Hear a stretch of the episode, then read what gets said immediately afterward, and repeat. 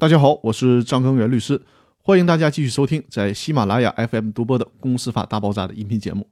从这一期开始，要跟大家来详细的聊一下股东知情权的问题了。股东知情权的作用往往被大家低估，但在实际当中，如果运用得当，却又可以发挥出很大的作用。我曾经就帮助过一个在对赌协议当中输得很惨的当事人，利用股东知情权保护了自己的权利，最终与他对赌的那家上市公司。同意坐下来跟他重新谈判。公司法司法解释四第七条的原文需要给大家读一下，因为从这条开始就是有关股东知情权的最新规定了。股东依据公司法第三十三条、第九十七条或者是公司章程的规定，起诉请求查阅或者复制公司特定文件材料的，人民法院应当予以受理。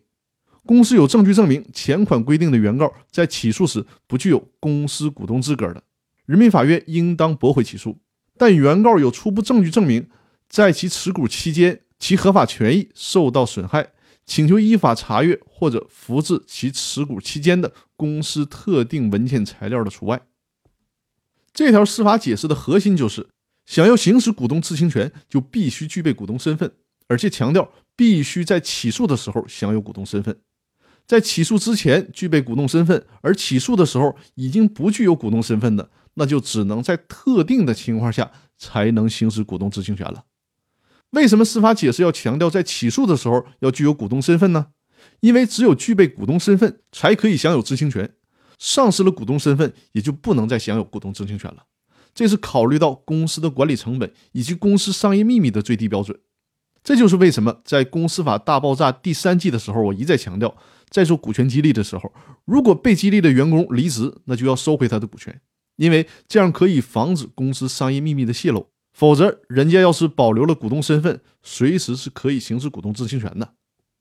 针对股东知情权，我和我的团队还专门推出了股东知情权专项法律服务这一法律服务产品。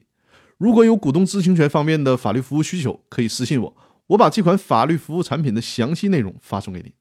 那有关股东知情权的一个概述，我们这一期就聊到这里。在今后的若干期节目当中，我们会专门针对股东知情权展开详细的讨论。那好，我们下期再见，谢谢大家。